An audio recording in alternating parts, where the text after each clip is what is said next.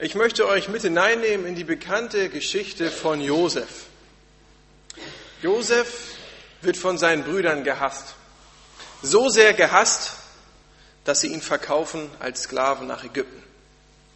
Später in Ägypten angekommen, wird er zu einer bedeutenden Persönlichkeit, zur zweithöchsten Person im Staat. Zur gleichen Zeit, zu Hause, ist Hungersnot und seine Familie leidet darunter. Über einige Umwege kommt die ganze Familie nach Ägypten und siedelt sich im Nildelta an. Und es geht ihnen gut dort. Sie bleiben für eine lange Zeit, mehrere hundert Jahre. Und die Fremden sind viele geworden. Bei den Ägyptern wuchs die Angst davor vor einem Aufstand oder vor einem Krieg, sodass man beschloss, sie zur Sklavenarbeit zu nutzen. Damit sie sich nicht noch weiter vermehrten, wurden alle männlichen Kinder getötet. Ägypten, das Land, was zunächst die Rettung war, schlug um in ein Leben voller Angst und voller Qualen. Und bei den Israeliten wuchs die Sehnsucht nach Frieden, nach Freiheit. Ein anderes Leben. Nicht, dass sie für, das für andere leben mussten, sondern ein Leben, das Gott ihnen doch auch versprochen hatte. Er sagte, er würde sie zu einem großen Volk machen, einen großen Namen geben. Und sie sollten ein Segen sein. Aber Gott hatte sein Volk nicht vergessen und er beruft Mose und Mose zieht zum Pharao und bittet darum, dass sein Volk gehen darf. Aber es darf nicht. Neun Plagen ereignen sich nach und nach und das Volk darf nicht gehen. Und dann kommt eine zehnte Plage und ich lese aus dem zweiten Buch Mose, Kapitel 12, einige Verse. Zweites Buch Mose, Kapitel 12. Und der Herr redete zu Mose und Aaron im Land Ägypten und sprach, Redet zu der ganzen Gemeinde Israels und sprecht, am zehnten Tage dieses Monats nehme sich jeder Hausvater ein Lamm, ein Lamm für jedes Haus. Wenn aber das Haus zu klein ist für ein Lamm, so nehme er es gemeinsam mit seinem Nachbarn, der am nächsten bei seinem Haus wohnt, nach der Zahl der Seelen. Dabei sollt ihr die Anzahl für das Lamm berechnen, je nachdem, wie viel jeder zu essen vermag. Und ihr sollt es aufbewahren bis zum 14. Tag dieses Monats. Und die ganze Versammlung der Gemeinde Israels soll es zur Abendzeit schlachten. Und sie sollen von dem Blut nehmen und damit die beiden Türpfosten und Oberschwellen der Häuser bestreichen, in denen sie essen. So sollt ihr es aber essen, eure Lenden umgürtet, eure Schuhe an euren Füßen, eure Stäbe in euren Händen und in Eile sollt ihr es essen. Es ist das Passa des Herrn. Denn ich will in der Nacht durch das Land Ägypten gehen und alle Erstgeburt im Land Ägypten schlagen, vom Menschen bis zum Vieh. Und ich will an allen Göttern der Ägypter ein Strafgericht vollziehen, ich, der Herr. Und das Blut soll euch zum Zeichen dienen an euren Häusern, in denen ihr seid. Und wenn ich das Blut sehe, dann werde ich verschonend an euch vorübergehen. Und es wird euch keine Plage zu eurem Verderben treffen, wenn ich das Land Ägypten schlagen werde. Soweit die Geschichte aus dem zweiten Buch Mose. Dazu habe ich drei Punkte. Der erste heißt Verschonung. Wobei, nach Verschonung sieht das ja nun mal erst gar nicht aus. Weder die Ägypter werden verschont von den Plagen, noch die Israeliten, weil sie ja gar nicht ziehen dürfen. Die Ägypter wollen das andere Volk nicht einfach ziehen lassen. Sie wollen viel lieber noch mit ihnen Tempel bauen und Pyramiden und was weiß ich noch alles. Und wir finden in Ägypten, in diesem Text, eigentlich eine recht normale Situation vor. Denn es ist ja leider normal, dass Menschen die Macht über andere Menschen haben, die auch gerne nutzen. Mit Sklaven in diesem Fall hat man schließlich noch was vor. Sie sind selten bereit, die Unterdrückten Rechte zuzugestehen. Und so zieht sich es im Grunde auch durch die ganze Menschheitsgeschichte. Herren gegen Sklaven, Weiß gegen Schwarz, Diktatoren gegen das Volk, Gläubige gegen Nichtgläubige oder Andersgläubige und so weiter. Und so ist es auch hier in der Geschichte in Ägypten. Ich habe vor einiger Zeit einen Film gesehen über einen Nordkoreaner. Der kommt zur Welt in einem Strafgefangenenlager. Er kennt nichts anderes. Er wächst dort als kleiner Junge auf. Aber die Mitgefangenen erzählen ihm immer, dass es da draußen noch eine andere Welt gibt, eine bessere. Und in ihm wächst eine Sehnsucht, die ihn dazu bringt, zu flüchten. Und er wagt eine Flucht und schafft es. Und wenn wir solche Geschichten hören von Ungerechtigkeiten, von Unterdrückung, dann schlagen wir uns oft gerne auf eine Seite. Was in Nordkorea passiert, das, das ist nicht in Ordnung. Was hier in Ägypten passiert, das ist, das ist auch nicht fair. Ein bisschen wie in einem Hollywood-Film, wo die Filmemacher versuchen, uns auf die eine Seite zu ziehen. Und wir sind auf der Seite der Guten und gegen das Böse. Und das unterdrückte Volk Israel, das sind doch die Guten, oder nicht? Und die Ägypter, das sind die schlimmen, bösen Menschen, weil sie die Israeliten unterdrücken sodass Gott schließlich den harten Widerstand der Ägypter auch mit harten Mitteln bricht. Mit zehn Plagen. Und wenn wir lesen, dass nun die Ägypter hart drankommt, dann steigt vielleicht auch in dir so ein bisschen Genugtuung auf. Ja, die Gerechtigkeit, sie siegt am Ende doch. Das Gute gewinnt. Steht uns so ein Urteil oder so eine Verurteilung eigentlich zu? Auf welcher Seite stehen denn wir? Auf der guten natürlich, würden vielleicht viele sagen.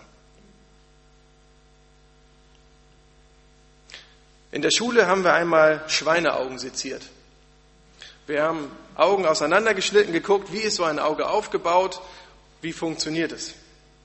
Und am Ende der Stunde waren vorne noch ein paar Augen übrig. Und ich will jetzt keine Namen nennen, aber mein Cousin und ich, wir haben uns gedacht, so ein Auge, das kann man immer mal gebrauchen. Und wir hatten leider nichts, wo wir das Auge hätten drin aufbewahren können, außer so ein kleines gelbes Teil aus einem Überraschungsei. Und es ist ja besser als nichts. Und so haben wir das Auge da reingestopft, zugemacht, in den Rucksack getan und vergessen. Und es begann sich zu entwickeln, das Auge da drin. Eines Tages kam das irgendwann wieder in, in unsere Hände und ähm, mein Cousin machte es auf und es stank wahnsinnig. Keiner von uns hatte noch auf dem Zettel, dass da das Auge drin sein könnte, aber es war drinne und es stank. Für mich ist es ein Bild dafür geworden, dass wir Dinge nicht dahin tun sollten, wo sie nicht hingehören. Oder aber, dass wir auch keine Dinge tun sollten, von denen wir wissen, dass sie weder gut sind für uns noch für andere. Es beginnt zu stinken mit der Zeit. Vielleicht hält das eine gewisse Zeit lang dicht, liegt auch unten im Rucksack, aber mit der Zeit kommt es wieder hervor. Und irgendwann stehen wir womöglich vor Gott und er sagt, na, was ist drin in deinem Ei? Was ist drin in deinem Leben? Was sind in unserem Leben die schlechten, stinkenden Dinge? Was ist womöglich in der letzten Woche passiert, wo du sagst, ah, das könnte noch mal anfangen zu stinken? Der erste Punkt heißt Verschonung. Denn es gibt eine Verschonung der Menschen aus Liebe Gottes. Gott schafft eine Möglichkeit, wie er die Menschen in Ägypten verschonen kann wie das Volk Israel verschonen kann durch das Blut des Lammes an den Türpfosten. Bei uns ist es Jesus, denn in der Feier dieses Passafestes finden wir auch Jesus wieder. Im Johannesevangelium heißt es, Jesus, das Lamm Gottes, das der Welt Sünde trägt.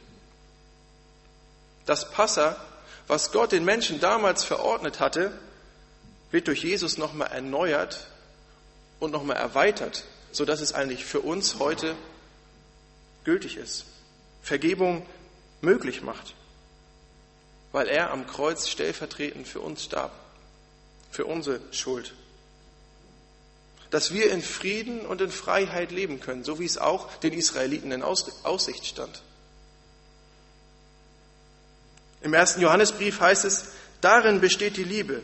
Nicht, dass wir Gott geliebt haben, sondern dass er uns geliebt hat und gesandt seinen Sohn zur Versöhnung für unsere Sünden.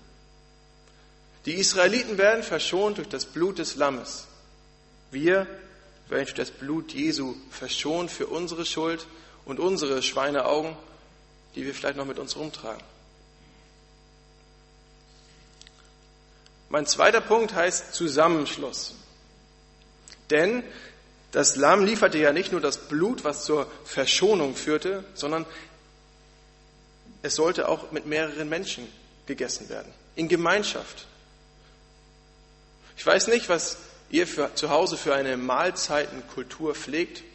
Bei uns war es immer so, dass man nicht alleine gegessen hat. Selbst wenn ich um 15 Uhr von der Schule kam oder später, hat Mutti sich immer zu mir gesetzt und einfach Tischgemeinschaft mit mir gehabt. Und im Laufe der Schuljahre kommt es auch mal vor, dass man keine Lust hat, sich zu unterhalten. Dann saß sie trotzdem da. In der Bibel hat Essen auch eine hohe soziale Bedeutung. Es bedeutet, dass man Leben teilt, sich austauscht, Gemeinschaft lebt, aus einem Topf isst. Gemeinschaft sehen wir oft auf einer, wie auf einer horizontalen Ebene. Es passiert sozusagen auf einer Ebene. Man tut gemeinsam das Gleiche und das stiftet Gemeinschaft. Hier ist man. Besonders ist, dass am gleichen Abend ein gleiches Tier zur gleichen Zeit geschlachtet wird, aber man tut das Gleiche. Jedes Haus. In unserem Text verbindet das Essen auch noch auf eine besondere Weise. Denn dieses Essen, diese Gemeinschaft hat auch eine, eine vertikale Bedeutung, eine senkrechte, eine Bedeutung, die mit Gott zu tun hat, sozusagen. Das Passa und das Lamm werden zum Heilmittel und dadurch wurde man verschont. Das führte nicht nur zu einem Zusammenschluss von der Familie und den Nachbarn, sondern es schloss ein ganzes Volk zusammen. Durch ihren zeitgleichen Gottesdienst sozusagen. Es ist ein Zusammenschluss im doppelten Sinne. Vertikal in der Sache, nee, horizontal in der Sache und vertikal im Sinn. Und genau so benutzt auch Jesus ein Essen, um uns zusammenzuschließen, weltweit als sein Volk Gottes. Im Abendmahl. Jesus feiert das Mahl mit seinen Jüngern, bevor sein Weg ans Kreuz beginnt. Jesus teilt ein Essen in Gemeinschaft aus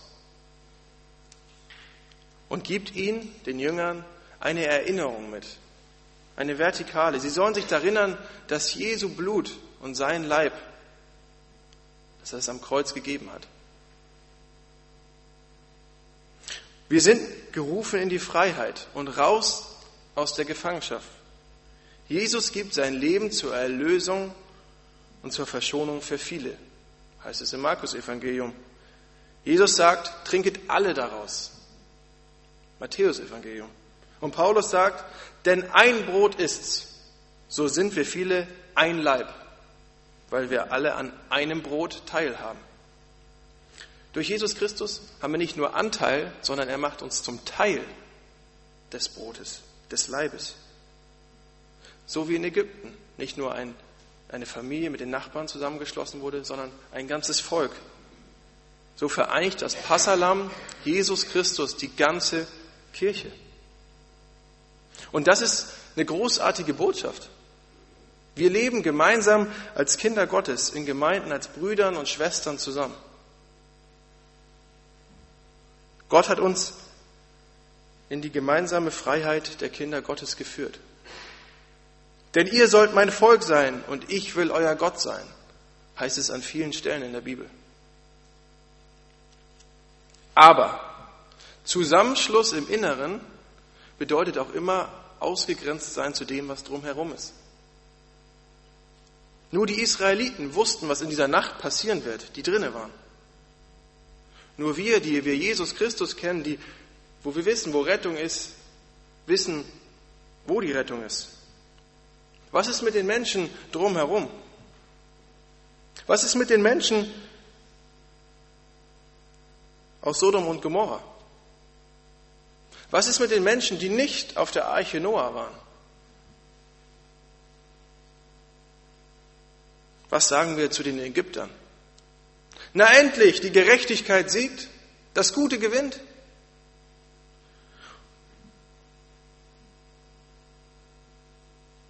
Wäre es gut, wenn wir die Arche Noah aus der Distanz beobachten, wie sie untergeht?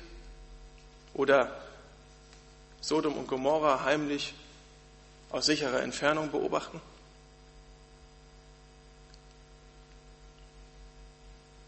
Sollten wir auch nicht in Ägypten vielmehr die Geschichte mit Herzklopfen verfolgen? Auch wenn wir sicher sind, dass es uns nicht treffen wird, aber doch in der Hinsicht, dass wir wissen, dass Gott will, dass alle Menschen gerettet werden. Sollten wir nicht hoffen, dass die Ägypter im letzten Moment doch noch umkehren und begreifen, was eigentlich vor sich geht? Damit es am Ende heißen kann, dass alle, die an ihn glauben, nicht verloren gehen, sondern das ewige Leben haben. Und das lässt mich zu einem letzten, dritten und kurzen Punkt kommen. Aufbruch. Im Vers 11 in unserem Text heißt es, so sollt ihr es aber essen. Eure Lenden umgürtet, eure Schuhe an euren Füßen, eure Stäbe in euren Händen und in Eile sollt ihr es essen. Es ist das Passa des Herrn. Gelegentlich, wenn ein Festmahl ansteht oder ein größeres Essen, dann gibt es ja den Brauch, mal auf, aufs Mittagessen zu verzichten, damit abends mehr reingeht. Vielleicht kennt ja der eine oder andere das. Hier wird der Gürtel nicht weitergemacht. Hier wird er festgezogen, Stab in die Hand, Schuhe schon an den Füßen. Los geht's. Rettung passiert geschichtlich.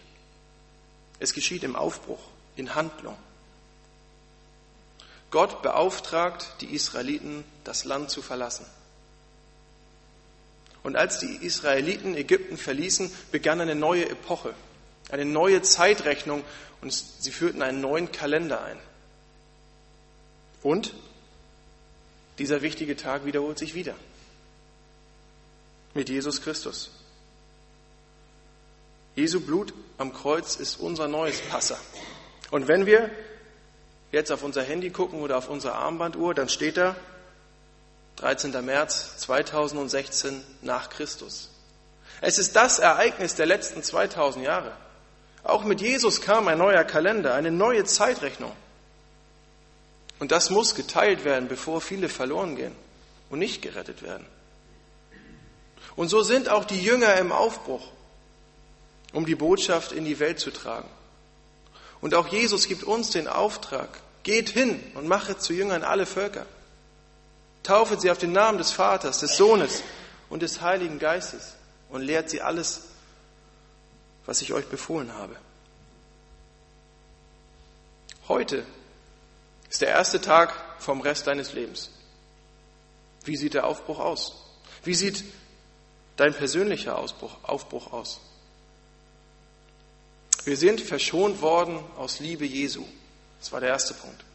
Wir sind zusammengeschlossen als als Gemeinde. Der zweite Punkt. Und wie sieht nun unser gemeinsamer Aufbruch aus? Oder unser persönlicher? Vielleicht ist es ein guter Vorsatz für die Osterzeit, die Nachbarn einzuladen zum Kaffee, wenn die Sonne rauskommt, vielleicht sogar schon zum Grillen. Kontakte zu Menschen aufzubauen, mit denen man vielleicht sonst nicht so viel zu tun hat und ihnen einfach zu sagen, was Großartiges passiert ist, auch an Ostern. Ins Gespräch darüber zu kommen. Oder als Gemeinde, als Hauskreis, als Jugend neu aufzubrechen und Schritte zu wagen. Zu den Menschen hin. Jesus kommt auf dieser Erde. Und für ihn wird es ein, ein langer Weg werden. Vielleicht ist es auch für dich ein langer Weg und du sagst Leuten von Jesus erzählen, pff, das kann ich nicht. Jetzt noch Leute einladen, noch vor Ostern, das schaffe ich nicht mehr. Als Gemeinde aufbrechen, jetzt, wir warten erstmal auf den neuen Prediger. Israel zieht in Freiheit. Auch dort wird es ein langer Weg ins verheißene Land. Und es wird Augenblicke geben, wo Israel sich gewünscht hätte, sie wären gar nie losgelaufen. Vielleicht gab es Leute, denen es vorher schon wie ein verrücktes Abenteuer vorgekommen sein muss. Aber das Ziel, das war ermutigend. Lasst uns in den Weg der Israeliten, den Weg Jesu und auch den Weg der Jünger mitziehen. Passa ist der Weg nach vorne, dem Gott entgegen, der sein Volk gerufen hat. Und Jesus ist unser Passa. Denn Gott will, dass alle Menschen geholfen werde und sie zur Errettung der Wahrheit kommen. 1. Timotheus 2, Vers 4. Und so können wir nur Kirche und Gemeinde im Aufbruch sein. Wir haben etwas zu erwarten und wir haben dringliche Aufgaben in der Welt. Und es gibt ein lohnendes Ziel im Himmel. Lasst uns die Zukunft beginnen und bereit sein für den Aufbruch. Marschbereit, wie die Israeliten und die Jünger es waren. Amen. Ich möchte beten. Heiliger Vater, und dir erst einmal danke dafür sagen, dass du Verschonung möglich gemacht hast. Dass wir verschont werden für all das, was in unserem Leben nicht korrekt ist und nicht gut ist, wenn wir zu dir kommen. Und ich danke dir dafür, dass du uns auch nicht alleine gelassen hast, sondern dass du uns zusammenschließt als Gemeinden. Und ich bitte dich darum, dass du uns hilfst, aufzubrechen, dass du das nimmst, was uns hindert, ob es Angst ist oder eine Müdigkeit, keine Zeit, was auch immer es sein mag. Du bist vorangegangen, immer auch beim Volk Israel. Und ich bitte dich darum, dass du auch vorangehst bei uns, in unserem Leben, aber auch in der Gemeinde. Und ich danke dir dafür, dass wir darauf vertrauen dürfen. Amen.